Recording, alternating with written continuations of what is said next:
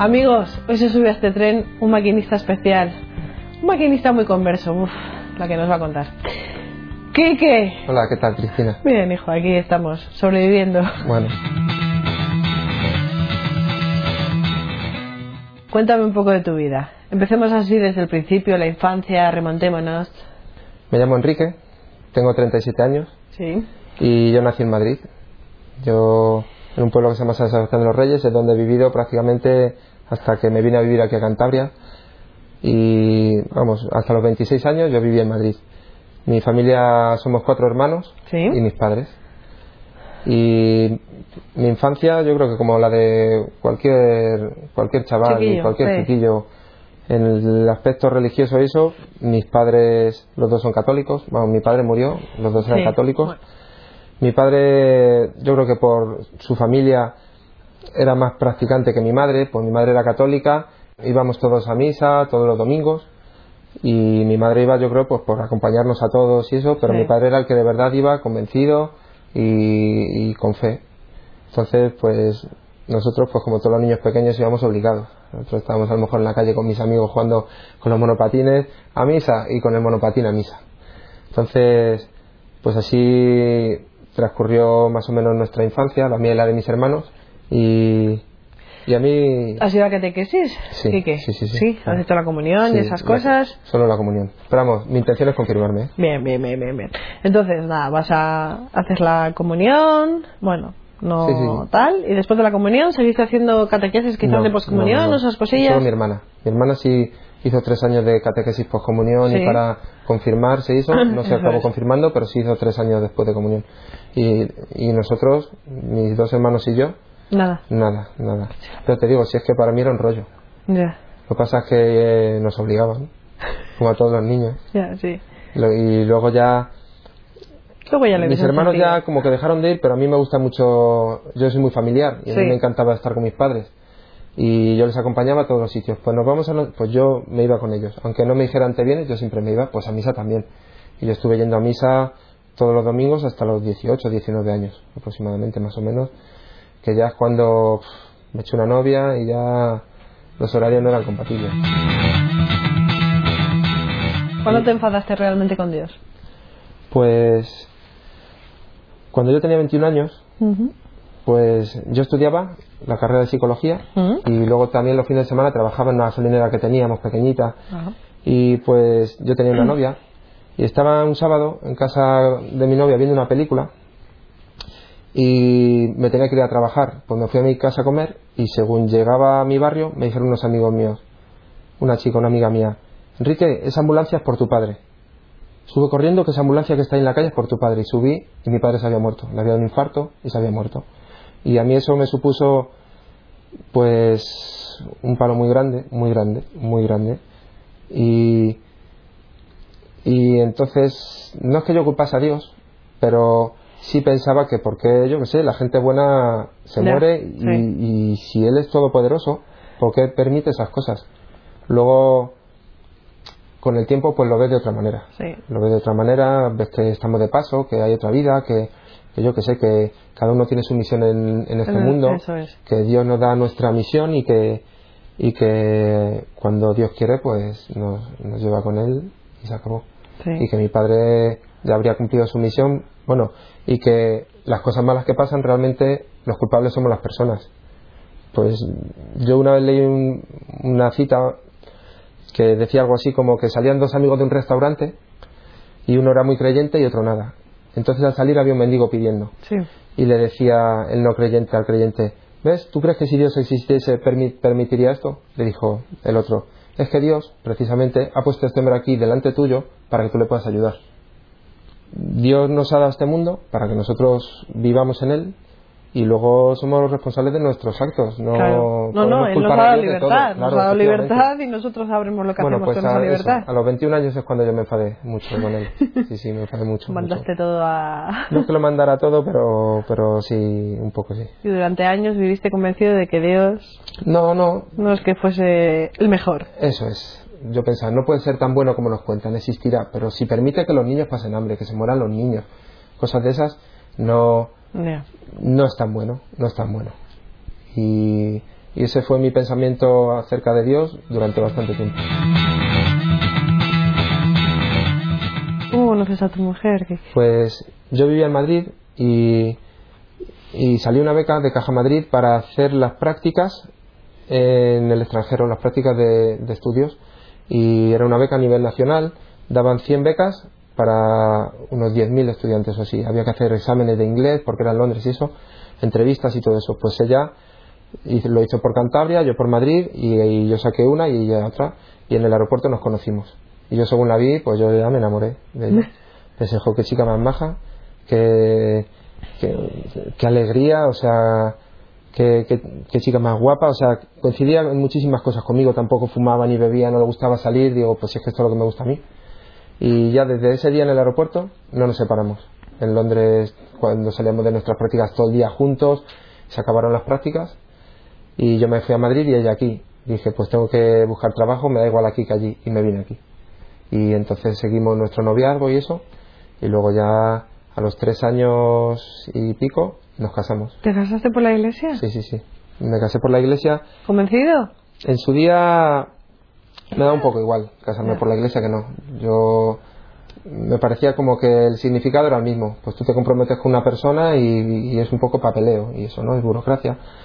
Luego ya con el tiempo me alegro mucho de haberme casado por la iglesia, por el significado que tiene. De hecho yo lo digo muchas veces, yo yo me casé delante de Dios y hice unas promesas delante de Dios a mi mujer, de amarla, respetarla, fidelidad para siempre en cualquier circunstancia. Y eso, cuando ya crees de verdad en Dios, es muy importante, creo yo. No es lo mismo, además de que lo haces delante de toda tu familia, de tu madre, de, tu padre, yo considero que me casé delante de mi padre también. Sí, sí, desde luego. Casarse por la iglesia es como Dios manda. Si es que mm. esto no, esto no es comprarse un coche. No, no, es verdad, es verdad. No es comprarse una casa, que luego cambias de casa, no sé qué. Si es para toda la vida y tú tienes unos valores y, y unas creencias, pues lo tienes que hacer así, creo yo. No sé. Sí.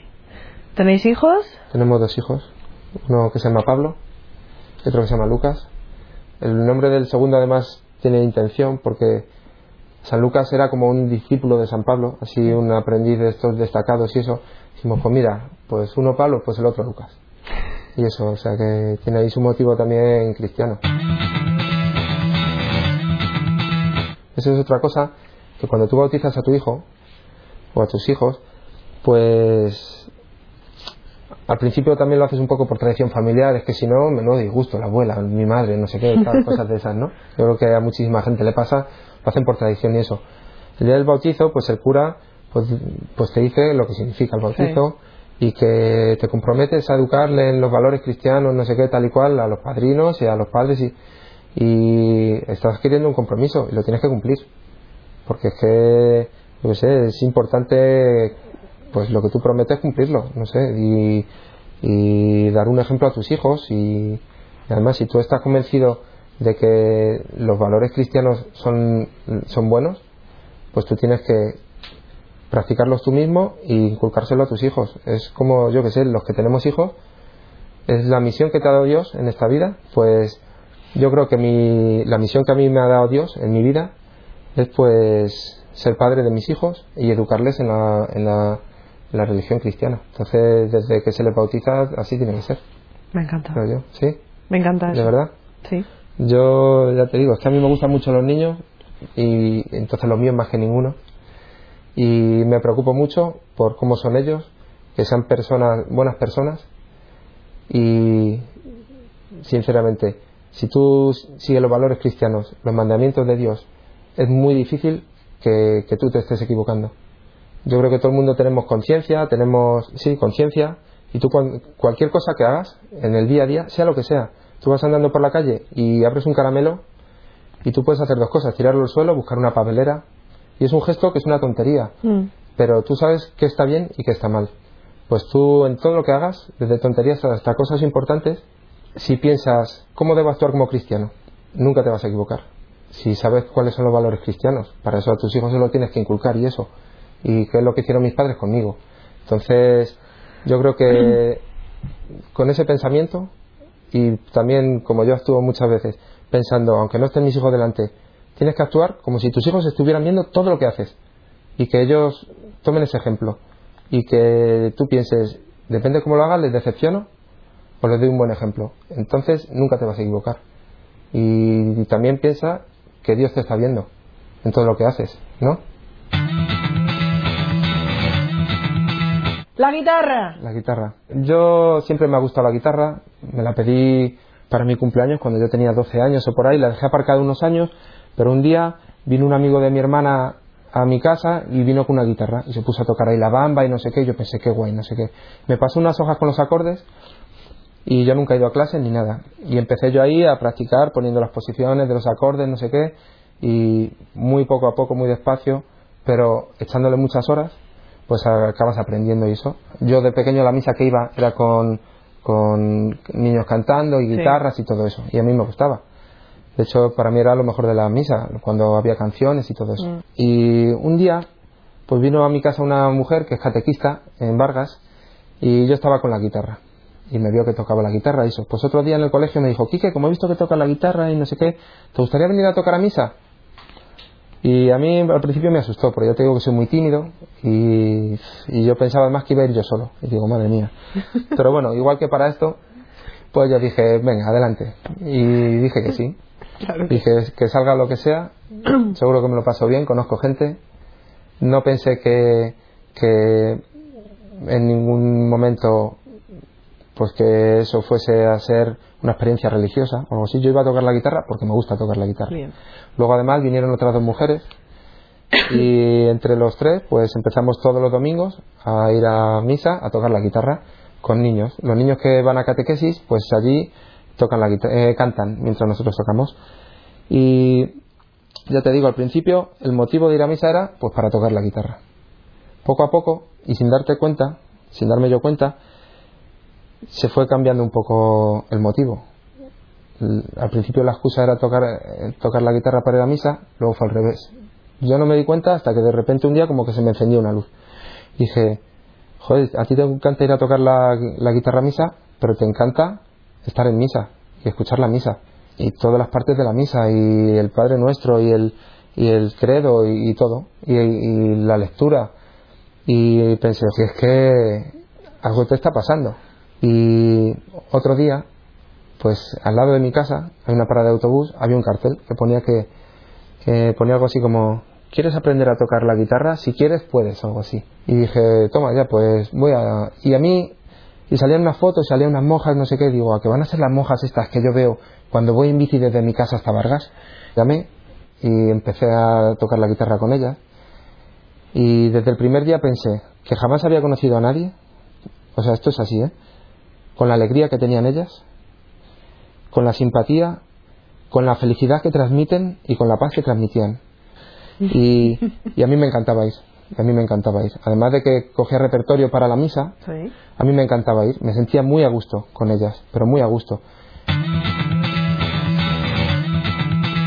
Yo trabajo en una fábrica a turnos. Y hay días que trabajo de mañana, de tarde, de noche. Pues un día que volvía de noche, a las 6 de la mañana, pues yo tengo en la memoria de mi radio, la radio HM, yo oía que había una, una chica que estaba contando como, como una experiencia, una historia suya o algo así pues a mí me interesó mucho y me puse a escucharlo y a los cinco minutos yo ya había llegado a mi casa. Pero me estaba interesando tanto que yo dije, quédate a escucharlo. Si te vas a casa a poner la radio, te pierdes tres o cuatro minutos igual. Y me quedé en el coche escuchándolo. Era la hermana María, Ana, María, Ana María La Peña, que es de Cuenca.